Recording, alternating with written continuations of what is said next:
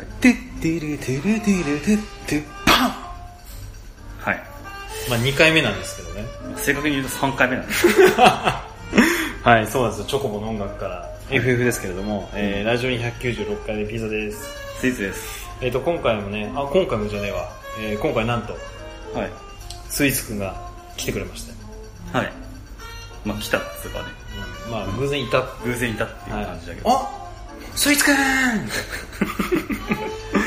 そういう感じではなかったけど。そういう感じじゃない、モス行こうぜって。うんあ、。ごめんなさい、ここモスバーガーです。あ、そう。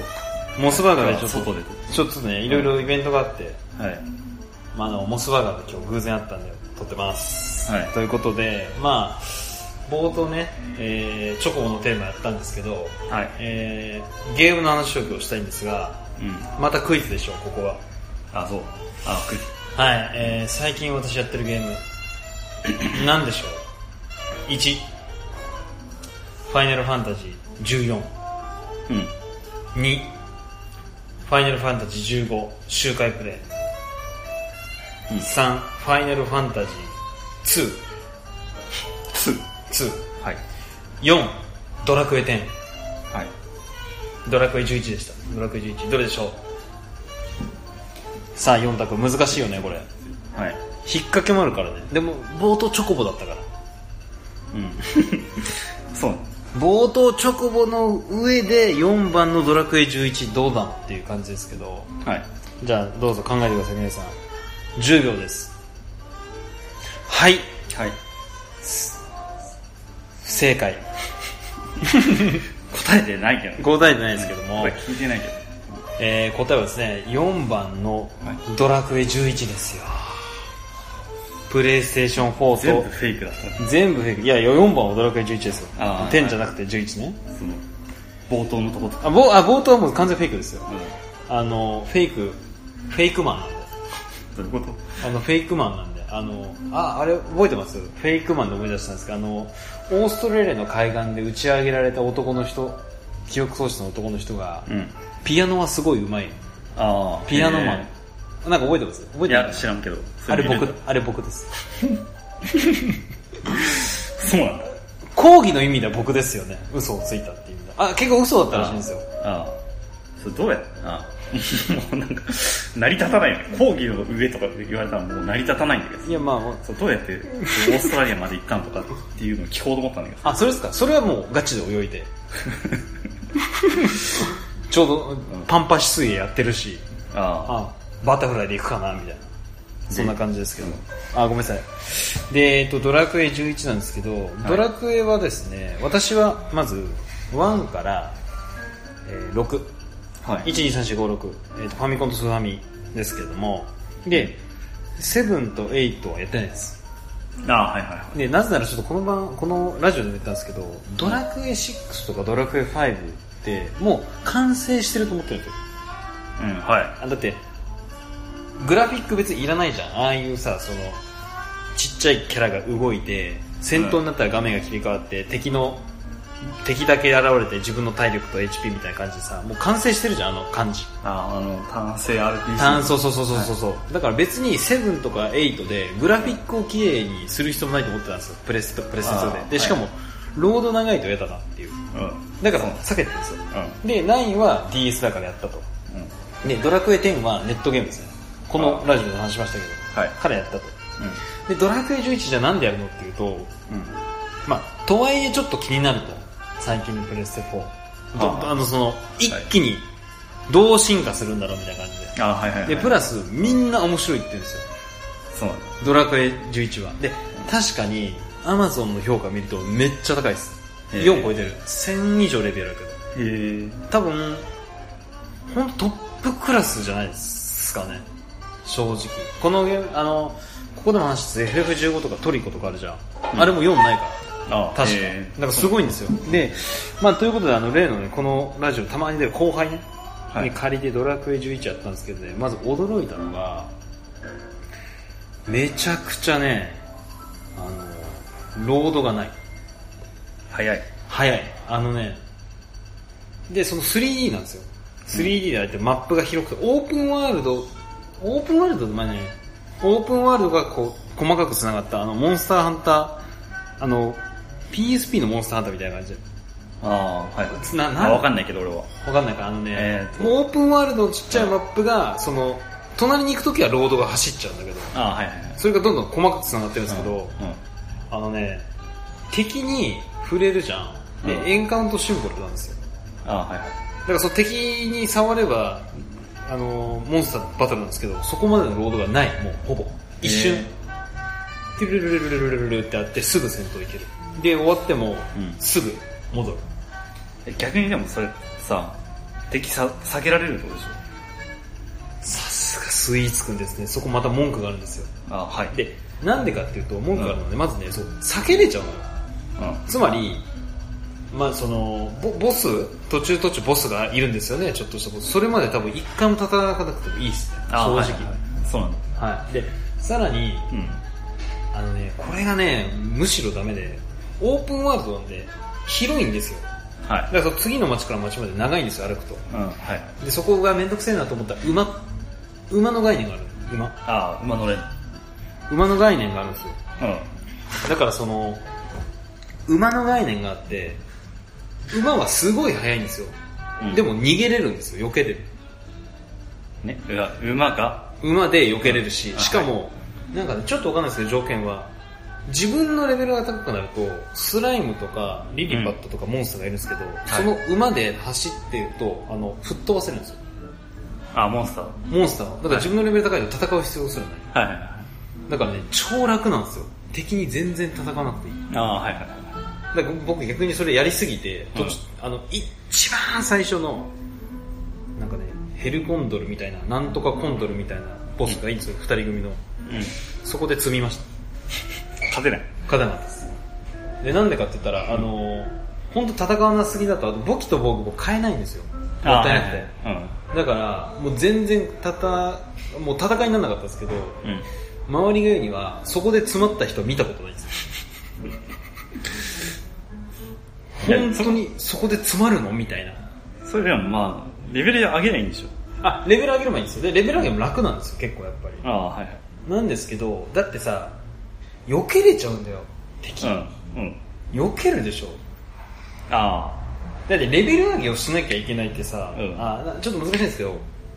今までは絶対に敵がさ嫌でも出てくるから結果的にレベル上げをしててあうんだけど、うん敵が逃げる敵と戦わなくてもいいじゃん、うんでめんどくさいじゃんレベル上げだったら避けるじゃん、うんでも結局レベル上げしなきゃいけないから、うんなんなんって感じなんかああはいはい下げれる意味ないよねそう避けるじゃないそうそう言いたいのそれ、ん結局さ、まあ、敵が避けるのもすもそうなんだけど広くする意味がないんですよあとああはいはだって別にさそのグラフィックで押すわけじゃないからドラクエ11はいうだから別に馬で駆け抜ける爽快感も特にないわけもうんそうなえないよのない だってそんな綺麗じゃないそうオープンワイルドってそういうもんでしょでもいや違うその例えばドラクエ11で馬で駆け抜けてすごい爽快感だぜっていうゲームじゃないもんそうあのこのラジオで話したんですけどゼノブレイドっていうあはい WiiU のやつ覚えてますあれはいめっちゃ綺麗なんですよ世界観がいろいろあってはいなんか砂漠とか氷とかうんあの深海とかうん森とかねすっごい楽しめるんですけど楽しくないの別に山とか川とか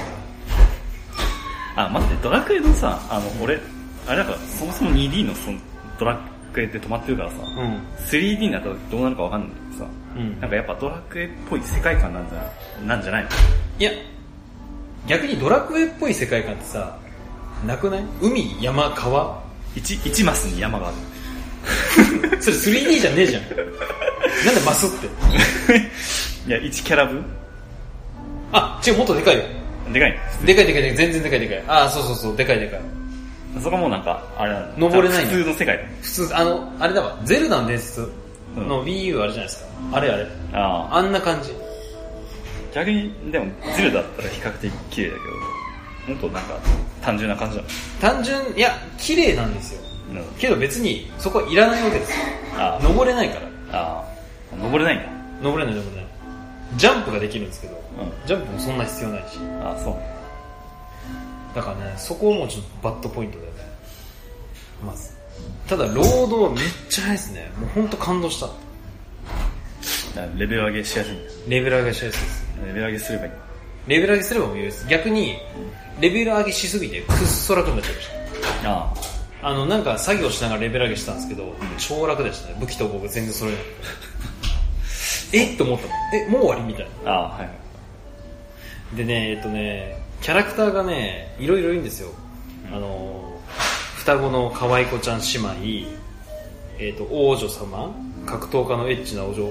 マルティナっていうエッチなんですよちょっと、はいエッチな子がいてあとはオカマキャラうシルビアっていうあとイケメンのカミューんうんであとね、えー、とローっていう賢者おじいさんいるんですけどはいその子はまあネタバレになるんですけどはいおじいちゃんなんですよ主人公のあはいし主人公の主人公のおじいちゃんなんですよ、はいこれが本当びっくりしましたね今まで多分ドラクエシリーズでうんおじいちゃんがと一緒に戦うことなかったと思うんですよあ確かにそうっすねドラクエ5では息子じゃん息子娘じゃん、うんうんあの感じでめっちゃびっくりしたあーおじいちゃんじゃんえーみたいなはいでその勇勇者はその勇者の生まれ変わりっていう設定なんですけどねはいはいでまあなんかなんかいろいろいろいろあっておじいちゃんがと一緒に戦うみたいうんうんなそれは驚きましたけどねこキャラ固定なそれがね固定なんですよ要するに職業じゃないんですあそうなんだスキル割り振り制なんですよマそジれかはドラクエ10と一緒ですあもうそこわかんねえからさだからその主人公いるじゃないですか主人公にはそのスキル割り振り設定があるんですけど例えばうん勇者片手剣両手剣とかそういう感じあそういう感じはいだから片手剣を装備してたら攻撃力が10上がるスキルを振るとかうんへギガスラッシュが打てるとかそういうスキルスキルフリー制ですねえなんかもう違ってるだいぶそうドラクエドラクエって言ったら天です職業ってイメージじゃないそれはもうなくなりましたね多はい分それってセブンからなのかなちょっとわかんないけどへえそうなんだそうなんですよそれもちょっとまあマイナスでもないかなで私はもちろんあの全員女の子で固めたかったんですけど主人公男だから、うんさっき言った双子の可愛い子ちゃん姉妹と、はいエッチなマルティナっていう武道家でもう固めて、はいそれ以外はもうスキル振ってないです僕 はいカミューっていうやつと、うんシルビアってやつとローっていうおじいさんはもうスキル振りしてないんでも使ってないう使ってないですねいやもう馬車馬車あ馬車ないです馬車ない馬車ないですいつも一人です一人か馬あじゃあもうそう待待機させられないじゃんあいきなりどっかが出てくる死んだらバワーってで馬車なのかどっから出てくるか書いてない けよくわかんないどそうよくわかんないけどよくわかんないけどいるいるそうそうそうよくわかんないけどいるっていうことなんあですそうはいでねあと何かな、まあ、バットポイントばこの、まあ、ラジオのラジオにバットポイントばっかり言って申し訳ないんですけどねあのストーリーのね人物がねバカばっかなんですよそうバカばっかでなんでかっていうとあのまあそもそもの目的は勇者でなんかボスのドルグーマみたいなのがいいんですようんドルマゲード忘れちゃってまあそんな感じマラドーナみたいな感じでマラドーナボスだマラドーナみたいな名前がいて、そいつを倒すっていう目的なんですよ、まず。あはいで、それには、うんその、なんか命の体重、大きい木とか命の体重に行かなきゃいけないですと。うんで、命の体重に行くには、虹の橋を架けなきゃいけないですうんと。で、虹の橋を架けるには6つのオーブを集めなきゃいけない。オクーソブ。だるいじでしょクソだるいでしょゃんうんその6つのオーブをまず集めるとこから始まるんですよ。あで、その命の体重で、だから勇者の剣を抜くのかなあうんそれでそのマラドーナを倒すみたいな感じなんですけどはいこのね大集めがねなんだろうなだるいっていうかもうガバガバでなんかわかんないですけどさっき言ったローとマルティナって言ったじゃないですかはいローとマルティナが仲間になった時、うんじゃあオーブ集めようかっつったらその瞬間あわし持ってるみたいマ ジでなイエローオーブ持ってるこれがこんなもんだとは知らなかったよみたいな感あじじなゃのあじゃあもう5つでいいんだあもう実質あ5つ5つで5つのうちさらにその1つは、うんこれね本当にクレーム出したいんですけどなんかねヘルコンドルの谷みたいな谷があるんですけど、はいなんでもない谷にうんなんでもない鳥のボスがストーリーもなくいてその近くに宝箱が落ちててそれを取るだけそれシルバーだとかああわかんないんですよ倒さなくてもあいや倒さなきゃいけない倒さなきゃいけないです倒けどそのオーブのね重要性がもうちょっと全然わかんないねなるほど、でしかもなんかねそのまあ結局そのオーブはボスボスを倒すオーブなんですけどそれにまつわってそのなんか人魚姫のお話があるんですようんうんその大王イカを倒してオーブをゲットするんだけどそれにはなんか人魚姫の呪いが町の人にかかったかかんないかみたいな話があってその人魚姫はその町の住人の漁師をずっと待ち歩いてたんですよ好きだったからああはい、ずっと待ってたんですようん、でそしたらもう死んでるんですよそれもああう両親りょあの漁師はうんまあなんかまあいろいろあるんですけど死んだ理由はうんでそしたらその息子か孫が出てきたんですよはい息子か孫が出てきてその人魚姫に会うんですよ、はいそしたらそっくりだみたいなうん話になるんですけど、うんいや俺の親父はもういないうんあそこの墓にいるんだよみたいな感じであはいはい決別をするんですよはいはそしたらその次に言った人魚の一言がいうん忘れてたわって人魚の寿命は500年ああはい、人間の寿命は短いからうんそりゃそうよねみたいなそれは死んでるわなつってそんとねバカかこの作ったスタッフって思ったね それ言うんだよ人魚のああ500年でさえ人間の寿命は儚いと忘れてたわみたいなでずっと無駄に待ってたんだよあバカかこれってあ時間感覚が違うんだよね時間がいやいやバカなんです でその人魚姫はだとしてもそうずっと待ちわびてた人だからその地上に上がってお墓の前でお祈りを捧げてあの人魚姫って人魚ってさ地上に上がったら死んじゃうんですよ泡になってああはいだからそうし泡になって消えるっていうあ消えるで消えます消えます消えます消えちゃうのそれでそうっすでそっからその、なんかその人魚姫の元のこ王国に行っていろいろお世話になったねみたいな感じで勇者をこれから助けてあげるみたいな感じででそう海底のエリアが広がるみたいな話なんですけどあそういうつながりであうんだからまあちょっとバカだよねもうこれバカ完全に今時間は無駄にしたよその人魚姫は完全に時間無駄 にしましたずーっと待ってましたからね、バカでこれバカ1ねうんああとバカ 2, 2個あるんで2個目はあね2番はいであの勇者が勇者の生まれ変わりなんですけど、うんこれもネタバレなんですけど王様がはいその主人公を悪魔の子だ悪魔の子だって言うんですよ災いをもたらす悪魔の子だってはいだからその追放するんですよ城とか町からもう入れない入れないんだってはいはいはい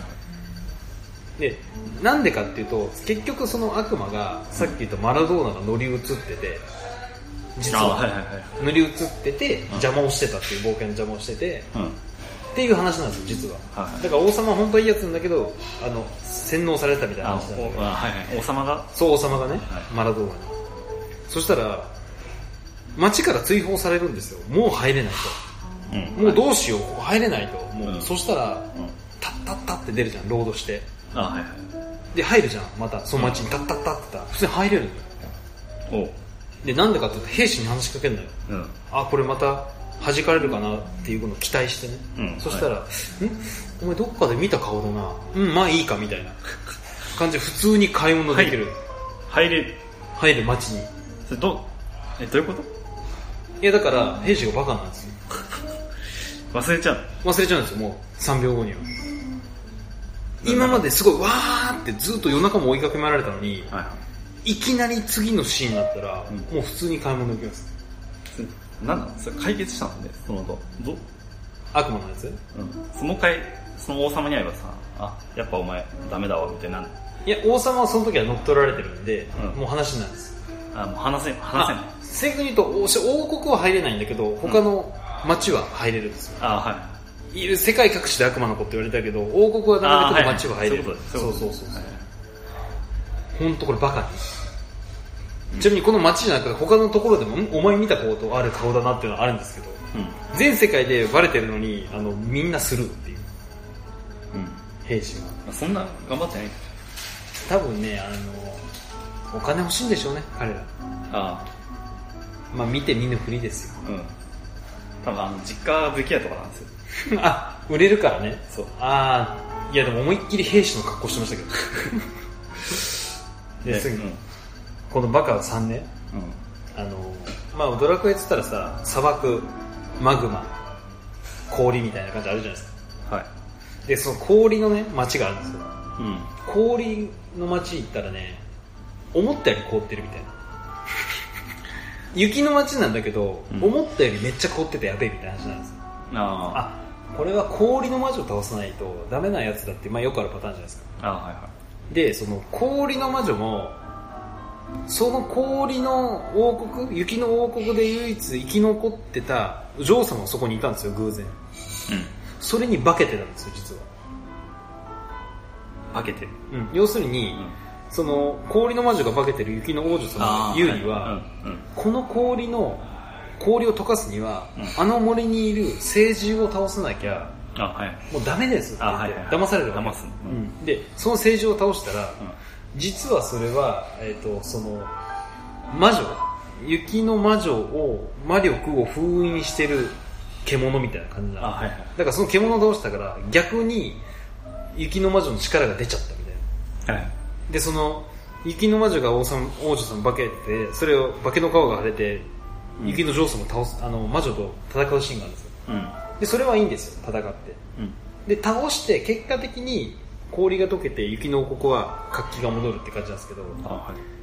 だからそのそこには雪の魔女とうん元の王女様がいるじゃないですか、うん並ぶんですようんで最後主人公たちがとどめを刺そうとするうんうんと王女様が「やめて」って皮をむこえなんでなんでってなるじゃんううんもう全く意味わかんないんですよはいでその化けてる 間本物の王女様は、ま、なんかなんだろうね魔女の本に封じ込められてた話なのでうんそしたらその王女様の上には私が王女様でふあのお私が王女様として閉じ込められた間に、うん雪の魔女はいろんなことに相談に乗ってくれたうん一人で大変だったのを親身になって相談に乗ってくれただから殺さないでみたいな相談って何具体的に何いやまあ相談です よいや具体的に書いてないよそんこなはのふわっとしてるいやそうそう本当にそんな3分ぐらいで解決してるわけよあいやだってさ本の中にいるんでし本なんか閉じ込められてたけど、魔女はいろいろ相談に乗ってくれたらしいんですょそんなんないんじゃんだってあのん相談するようなことがいやだからいや私も女として王女様で一人で大変なのよねみたいな話してたんでしょ魔 女と同じ女同士そういうこだから情報通帳ってやめてっていうのとうんはいそしたらあおじゃあ王女様がいいならいいわっつってう魔女そのままで魔女の魔力を奪われたからんうん大丈夫っていう倒したから一応あでしかもその魔女も、うんこれからは私が雪の王国を助ける番よみたいなそれわかんないよちょっでこれちょっと後で出てくるんですけど、まあ、そこまでの話だと超あこれバカだなと思ったねこのストーリーえって思ったのとあガバガバすぎるよねオーブはすでに持ってましたわあうん登場人物はバカばっかだみたいなその封じてたさ聖樹うんはなんかもう完全にあれだよね